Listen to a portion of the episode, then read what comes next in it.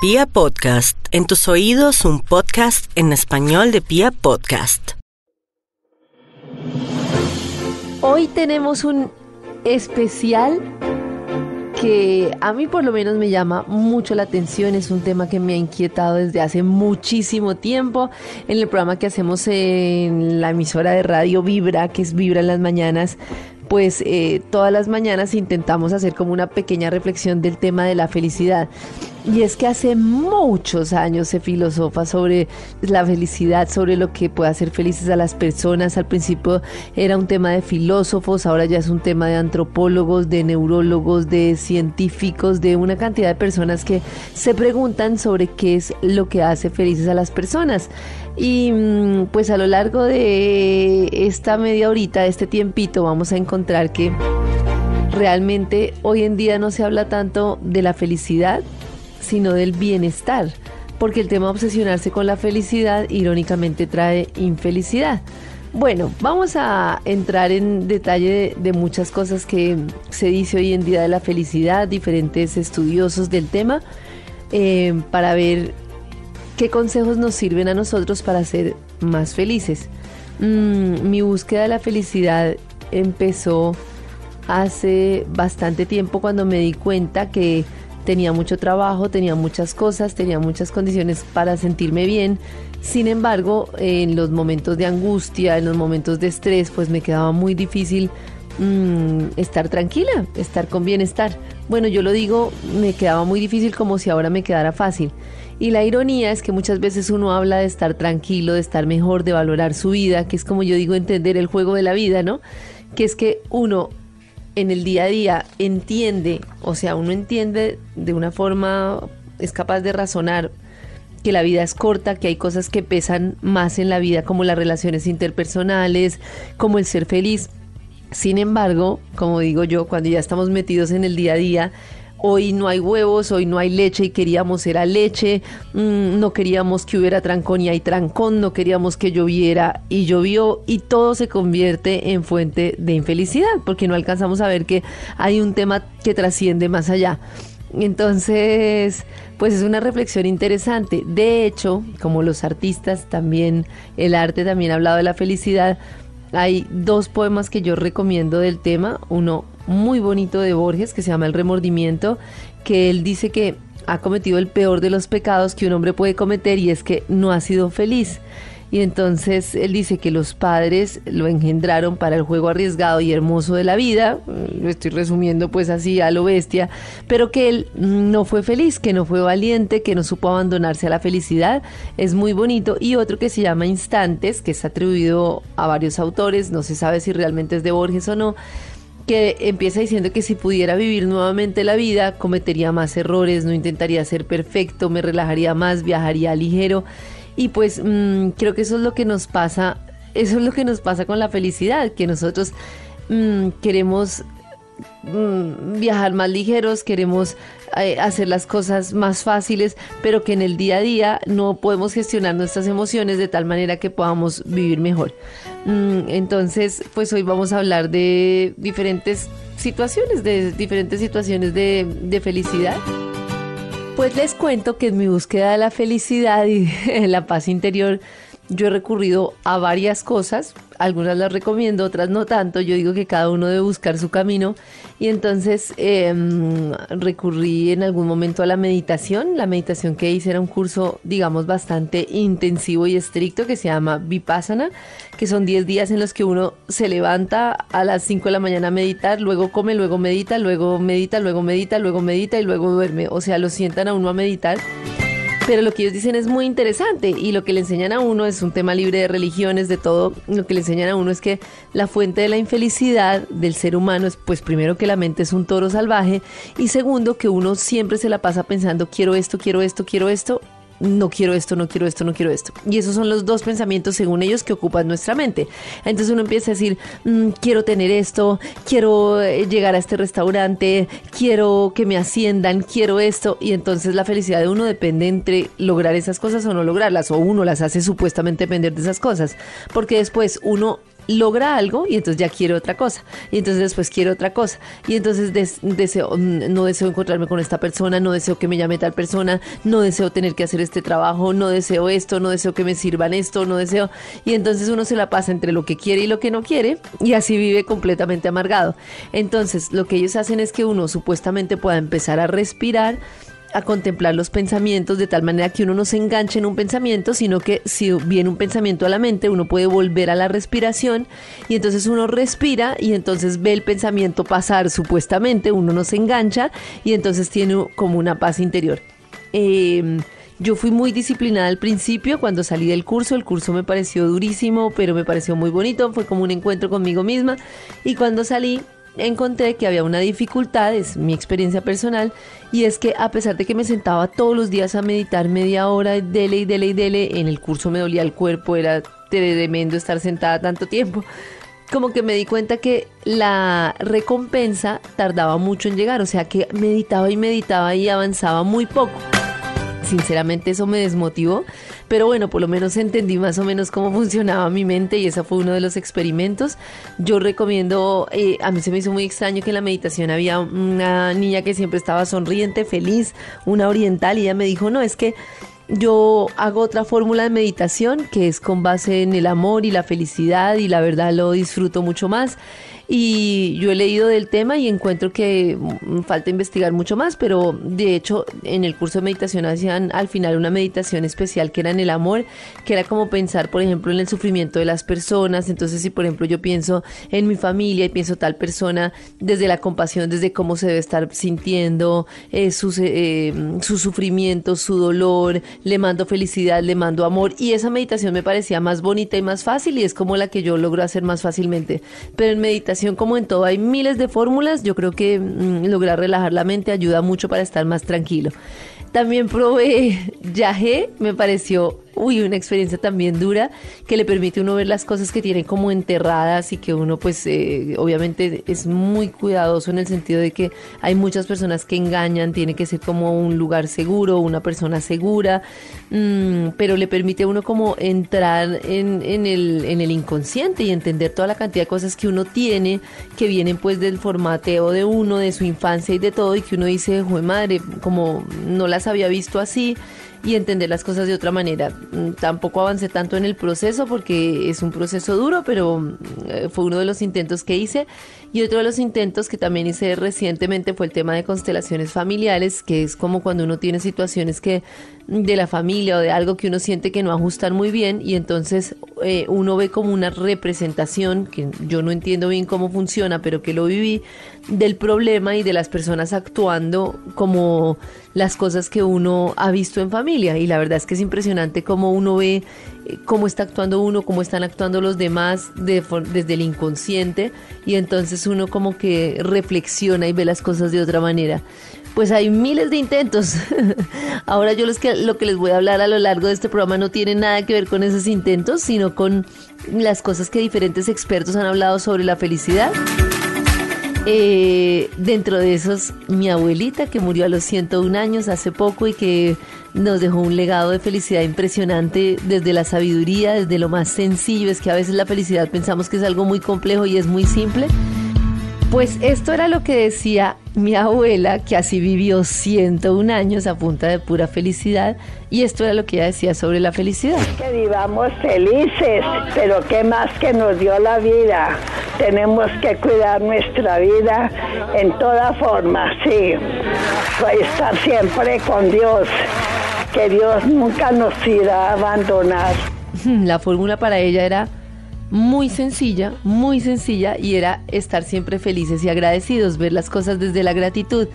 Y pues increíblemente mi abuelita, que no estudió en Harvard, lo que ella dice coincide con lo que muchos estudiosos científicos han hablado de la felicidad. Hay un compilado de Harvard de diferentes estudios que han hecho como para la inteligencia emocional, que habla de la tranquilidad mental, de la resiliencia, y uno de los capítulos habla de la felicidad. Y ahí hay una autora que se llama Jennifer Moss que explica una cosa que para mí es fundamental, y ella dice que la felicidad no es la ausencia de sentimientos o de emociones negativas.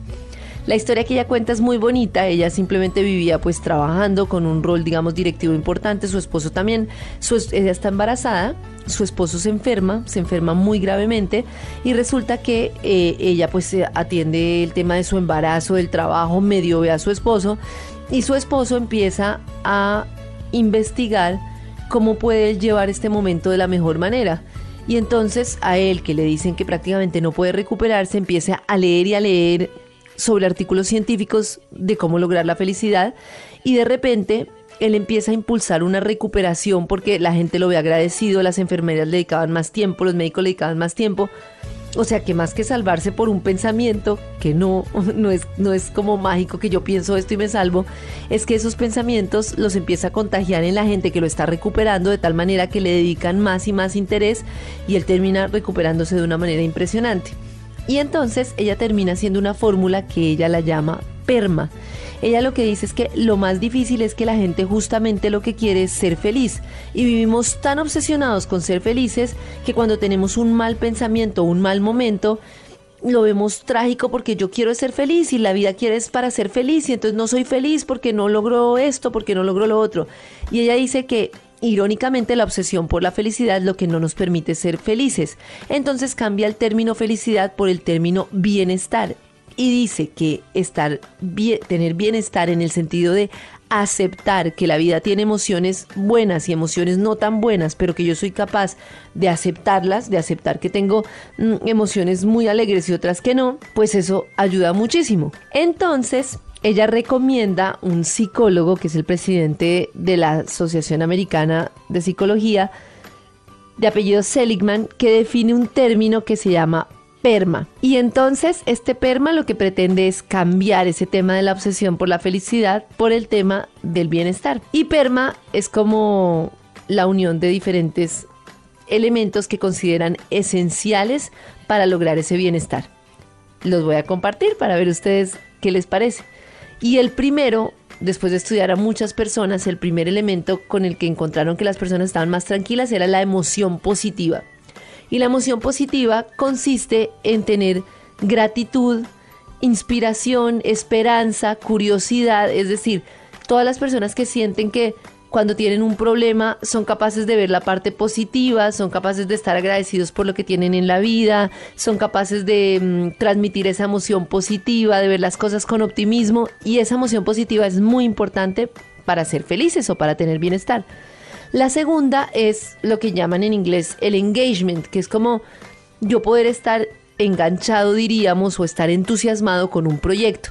Entonces estudiaron a muchas personas y se dieron cuenta que las personas más felices estaban envueltas en una tarea o, eran capaces de estar envueltas en una tarea o un proyecto personal, laboral, lo que sea, y sentir que el tiempo desaparece porque estaban tan enrollados o tan enrolados más bien en un proyecto que el tiempo desaparecía mientras estaban haciendo lo que, lo que hacen. Lo otro es que las personas más felices son las personas que tienen relaciones interpersonales positivas. Y esto es muy importante porque dicen, ojo, no significa que usted tenga relaciones todas perfectas y bellas, hermosas, volvemos a lo mismo. Lo que significa es que usted le dedica tiempo a las relaciones interpersonales, son importantes para usted y es capaz de decir, bueno, tengo este problema con esta persona, voy a resolverlo, me voy a sentar, pero le da significado y espacio a las relaciones personales. Lo otro es tener como un propósito en la vida, o sea, como como servir a una causa que es superior a nosotros, que las personas que ayudan o que sienten que en su trabajo, yo siempre doy un ejemplo que justamente es uno de estos estudios que han realizado en una clínica y se dieron cuenta que había médicos que simplemente iban a cobrar sus horas y asimismo había cirujanos que sentían que salvaban vidas con su trabajo claramente los que sentían que salvaban vidas pues estaban mucho más, tenían más significado en su vida. Pero asimismo había personas que hacían el aseo en los hospitales que sentían que simplemente hacían el aseo y otras que sintiendo que haciendo el aseo en el hospital salvaban vidas. Entonces ese sentimiento de que yo colaboro una causa superior pues es muy importante para el bienestar. Y también son más felices o están mejor las personas que sienten que logran resultados, que logran progreso en la vida, porque aprenden más cosas, porque ascienden, bueno, porque tienen un proyecto y logran avanzar. Bueno, Entonces, ese es como el tema, las relaciones interpersonales, el, la emoción positiva, estar enganchados en lo que hacemos, tener significado de las vidas, pero sobre todo la emoción positiva, porque hay otras cosas. Es decir, el punto de esto es que nosotros no podemos controlar el tema exterior. claro, podemos cambiar cosas. Hay una mm, lectura muy interesante que se llama responsabilidad total que habla de cómo uno es responsable, uno siempre, como las víctimas, ¿no? Como el, que uno siempre dice, no, es que yo llegué tarde por el trancón, no, es que yo estoy en este trabajo porque me toca. Y entonces cambia el chip y dice, no, usted responsabilice responsabilícese de su vida. Usted llegó tarde, pero usted pudo salir más temprano. Usted decidió trasnochar anoche leyéndose algo y no se levantó. Usted decidió que iba a salir a esa hora, iba a arriesgarse a encontrar trancón. Usted decidió, entonces, empodérese. Usted está en ese trabajo. Usted decidió que prefería quedarse en ese trabajo porque prefiere la seguridad al riesgo de ir a otro trabajo. O sea, como empoderarse un poco. Pero acá el tema es que yo tengo una cantidad de cosas que me rodean que no puedo controlar, pero si yo las veo desde la emoción positiva, em, no desde, ay, es que todo es feliz, todo es maravilloso, porque es que el problema de la felicidad es que se confunde con momentos de éxtasis, de emoción, y resulta que la felicidad lo que incluye, como explicaba antes, es un rango gigante de emociones. Y en ese rango de emociones, pues hay emociones que suben, que bajan, hay días buenos, hay días malos. Y lo importante es saber cómo gestionar esas emociones. Ella cuenta que al final, pues su esposo, después de lograr como este optimismo y este sentimiento positivo de entender que había días que retrocedía, que había días que avanzaba y que era capaz de estar agradecido por las cosas que tenía, pues los llevaron a ellos a cambiar totalmente su rutina de vida y a ser más felices y esa es como nuestra primera parte de las emociones que nos pueden dar más bienestar.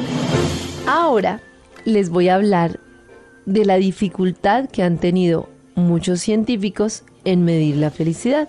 Y esto es una entrevista también publicada por Harvard que le hace Gardiner Morse a Daniel Gilbert, un señor experto en medición de diferentes eh, cosas, de diferentes cosas, de sentimientos, de todo, y se da cuenta que, pues que cómo se mide la felicidad. Y entonces él empieza a hablar de una cantidad de estudios para ver qué se ha descubierto de la felicidad de las personas. Y dice que aunque no son grandes cosas, pues nos orientan un poco acerca de la felicidad. Incluso hablan de un experimento que se hizo de unas personas que se les ponía como una en su celular, tenían que registrar todo el día cuando se sentían bien, cuando se sentían mal, cuando se sentían no sé qué, cuando se sentían no sé qué. Y entonces las personas empezaron a, llenar esta información y luego pues hicieron un laboratorio para que la gente pusiera en una escala cómo se sintiera y descubrieron pues cosas que ya sabemos pero que vale la pena destacar. Una de las cosas más asombrosas es que se descubrió que esos eventos positivos que esperamos que en la vida nos hagan felices, normalmente no nos hacen tan felices ni por tan largo plazo como creemos.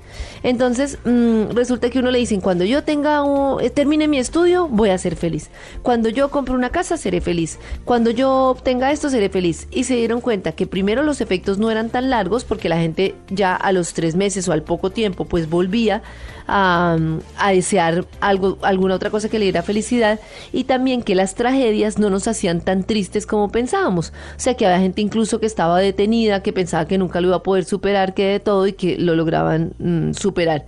Entonces, mm, es el hecho de, volvemos a lo mismo, de no poner en temas externos que no podemos controlar nuestra expectativa de vivir mejor porque pues no se puede había cosas lógicas como que las personas que viven en países que muchas veces tienen como mayor calidad de vida, pues eh, eh, muchas veces tienen más facilidad para llegar a encontrar momentos de felicidad, que las personas que tienen un trabajo estable pues son más felices, que las, o sea, había temas así digamos como muy obvios, pero había otras cosas que no eran tan obvias, mm, como por ejemplo que la felicidad se predice más fácilmente por la frecuencia de las experiencias positivas pequeñas. Es decir, encontraron que las personas que eran felices normalmente no eran las, las personas que se han ganado un premio Nobel, que se han ganado la lotería, que han ganado esas cosas tremendas que pensamos que nos hacen felices, sino que tenían diferentes momentos de felicidad a lo largo de su vida y que los valoraban mucho. Entonces un momento con sus hijos, un momento para ver una película,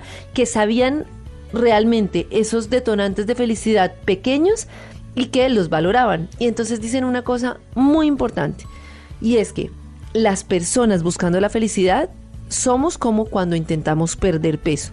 cuando nosotros intentamos perder peso, creemos que hay una, queremos no, o quisiéramos que hubiera una píldora mágica, que fuera esa píldora que de una me la tomo y entonces bajo de peso pero la gente que realmente baja de peso es la gente que tiene una combinación de hábitos por mucho tiempo. Empiezan a comer mejor, empiezan a hacer ejercicio, pero sobre todo lo hacen consistentemente. Pues eso encontraron de la gente más feliz, que las personas que logran incrementar su felicidad lo que tienen son pequeños cambios que los mantienen con mucho tiempo, como por ejemplo entrenar la mente de forma permanente para que cada vez que uno se sienta frustrado diga, oiga, pilas, me estoy sintiendo frustrado, no tengo por qué sentirme así, simplemente es un día difícil, mañana será otro día y que había cosas que ayudaban a esta permanencia, como por ejemplo hacer ejercicio, meditar, dormir bien, que hay una cantidad de cosas físicas que hacen que si nosotros no controlamos como comer bien y dormir bien, definitivamente afecta las emociones y obviamente eh, dificulta la posibilidad de, ser felices. Parece simple, pero es muy complejo cuando midieron a todas estas personas y mm, siguieron uno a uno sus comportamientos, se dieron cuenta que había cosas como, por ejemplo, que las personas que tienen niños normalmente son menos felices en el día a día porque tienen menos tiempo para ellos, pero que también eran personas que a largo plazo se sentían más llenos. Entonces, a lo que va esto es que para ser feliz no se trata de ser casado, soltero, tener hijos, no tener hijos, de no, sino de poder encontrar pequeñas ganancias, pequeños resultados, pequeñas cosas en el día a día que nos hagan felices, convertirlo en un hábito y en entrenar la mente para que dejemos de percibir todo como trágico, porque uno muchas veces le pasa que le pasa algo y empieza a ver de una vez el, el panorama oscuro y entender que es un momento que ya va a pasar. Ah, ¿qué tal? Bonito, ¿no?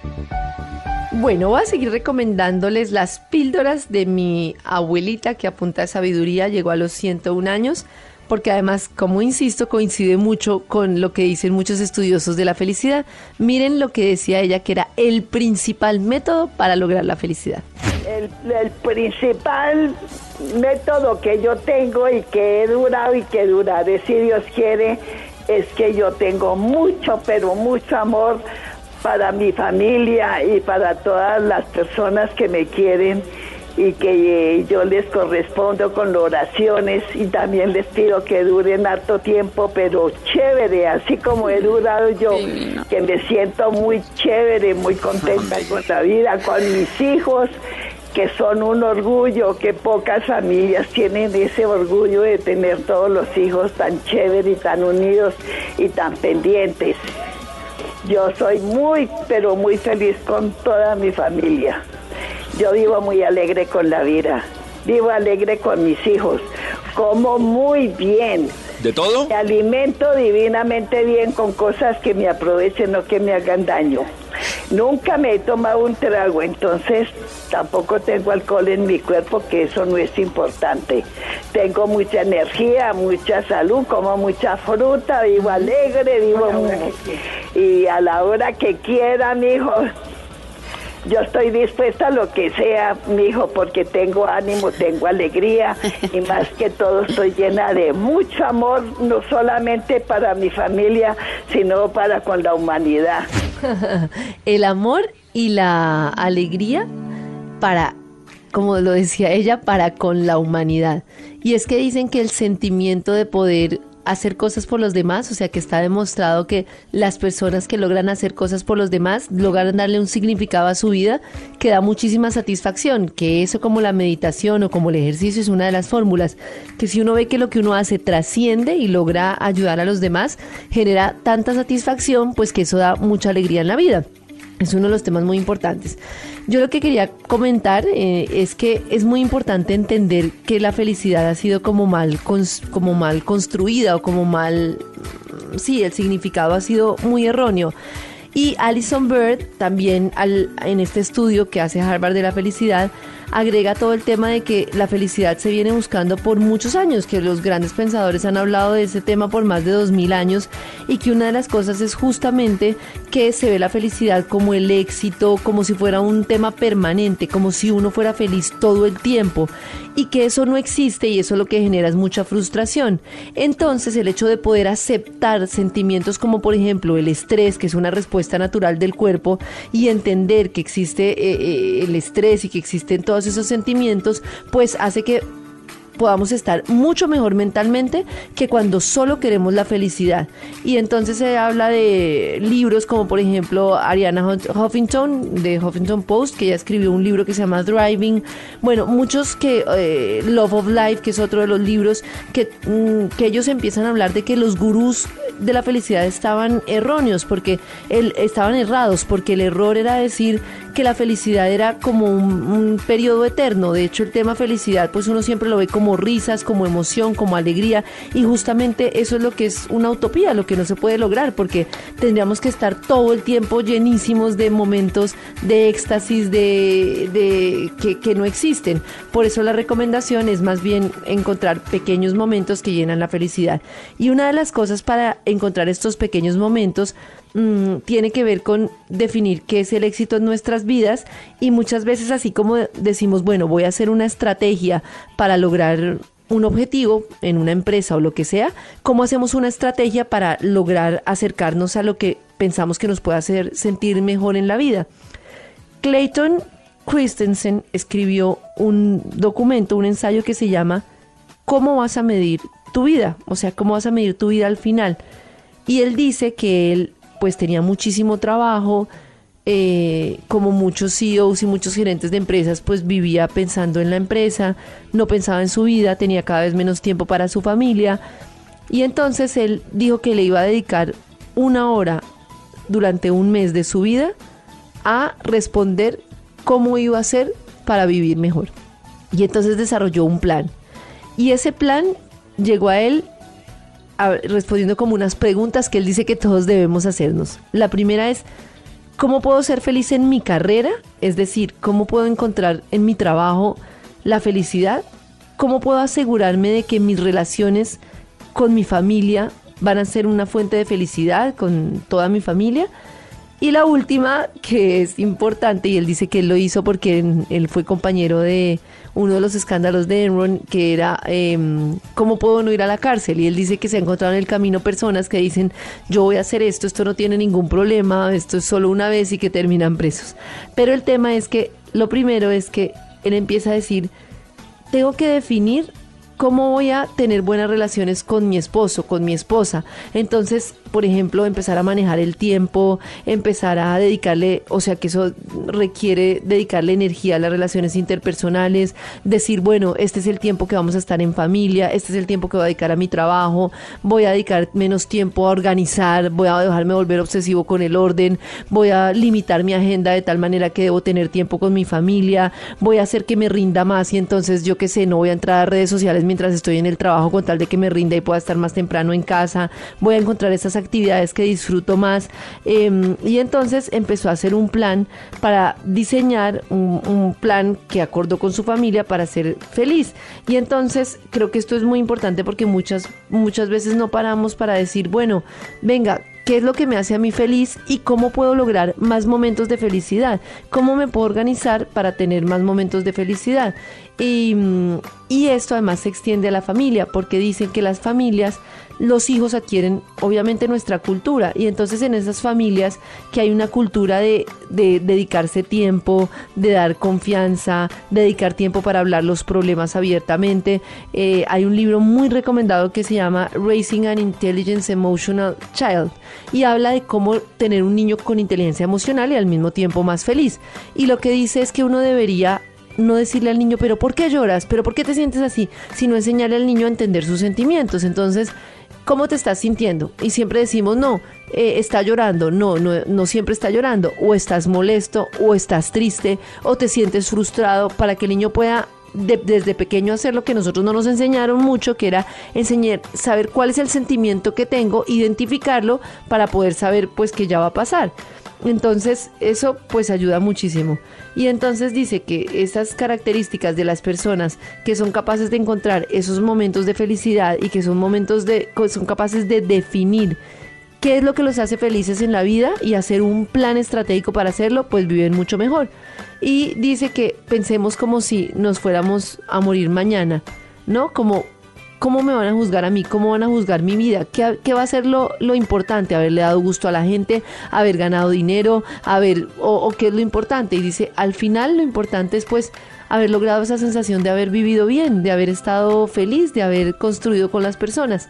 Em, y a propósito de eso, vamos a tener un último tip que tiene que ver justamente con cosas que nos ayudan a tener más bienestar. Y es un artículo que habla de que nosotros siempre nos han dicho maneje su tiempo, ahorre tiempo. Y entonces hay una teoría eh, de Tony Schwartz que dice no maneje su tiempo, maneje su energía. Y lo que dice es que hay muchas cosas como el estrés excesivo, como eh, que, que nos quitan energía. Y entonces lo que dice es que uno puede tener mayor energía y eso le permite que pueda organizar mejor el tiempo para tener tiempo para las actividades que le gustan, para su familia, para las cosas que quiere y eso le puede dar mayor tranquilidad. Entonces, primero, la energía física y la energía física depende de una buena alimentación y de dormir bien y de tener menos estrés. Si uno logra hacer breaks, si uno logra tener comidas saludables y si uno logra dormir bien, va a estar mucho más tranquilo. La energía emocional que consiste en evitar emociones negativas, un poco lo que decimos, que cada uno busque yoga, meditación, bueno, yo qué sé, porque la, la estar irritable todo el tiempo, empezar a renegar en un trancón, alegar de la gente, de todo, pues nos quita muchísima energía. En cambio, las energías positivas de decir, bueno, eh, entiendo que la otra persona es así, lo acepto, esto no va a cambiar, pero entonces, ¿cómo puedo? Hay, hay una cosa muy chévere que, que uno puede hacer y es cómo cambio este pensamiento y engañar a la mente para que la mente cambie un poquito y haga clic. Y es que Voy a poner un ejemplo. Yo tengo un jefe y el jefe es tremendo, me maltrata, o sea, no me trata bien, pero yo sé que tengo que sostenerme, por ejemplo, por lo menos dos meses en ese puesto porque sé que lo tengo que hacer por alguna razón. Entonces yo tengo dos posibilidades. Cada vez que llego y me enfrento con el jefe, decir esto es lo peor, es mi peor día, qué desgracia, que me va a quitar mucha energía. O puedo enseñarle a mi mente a que me, enseñe a pensar cada vez por qué lo estoy haciendo. Entonces por ejemplo, yo hago un pensamiento que sea corto, fácil y sobre todo que sea creíble. Entonces el pensamiento es, estoy aquí por corto tiempo, esto ya va a pasar, voy a sacar un aprendizaje de aquí, por ejemplo. Entonces, cada vez que tengo problemas con el jefe, la mente va a querer decir, esto es lo peor, qué desgracia. Y yo llevo la mente a decir, es un tiempo corto, es, por, es mientras aprendo, me va a servir de aprendizaje, hace parte de un proceso y lo repito y lo repito para poderlo pues superar más fácilmente. Entonces, eh, otra de las cosas para tener mayor energía mental es evitar las interrupciones, lograr concentrarse en tareas para que uno las pueda sacar más rápidamente, identificar las tareas más importantes del día en vez de dejar que uno el mail o las personas que le piden cosas sean quienes determinan las prioridades, poderlas determinar uno dedicar tiempo a lo que uno considera lo más importante, sacar como sea tiempo para hacer eh, un poco de ejercicio Em, y sacar tiempo para las actividades que nos gustan, haciendo que nos rinda más en las actividades que tenemos que hacer como tareas. Entonces, pues a mí me parece muy interesante el tema de manejar la energía, me parece muy importante el tema de entender que no se trata de estar muertos de la risa todo el tiempo, sino de entender nuestras emociones, de em, entrenar la mente cada día para decir, bueno, hoy estuve muy insatisfecho, y estuve muy irritable, pero lo voy a hacer mejor la próxima vez, ya entiendo que hace parte de un aprendizaje y a mí me parece que ese proceso de encontrarnos con nosotros mismos es un proceso muy bonito. Hoy en día existen muchos métodos para entender qué es lo que no me hace ser feliz, qué es lo que me hace sentir tanto miedo, qué es lo que me hace dar rabia.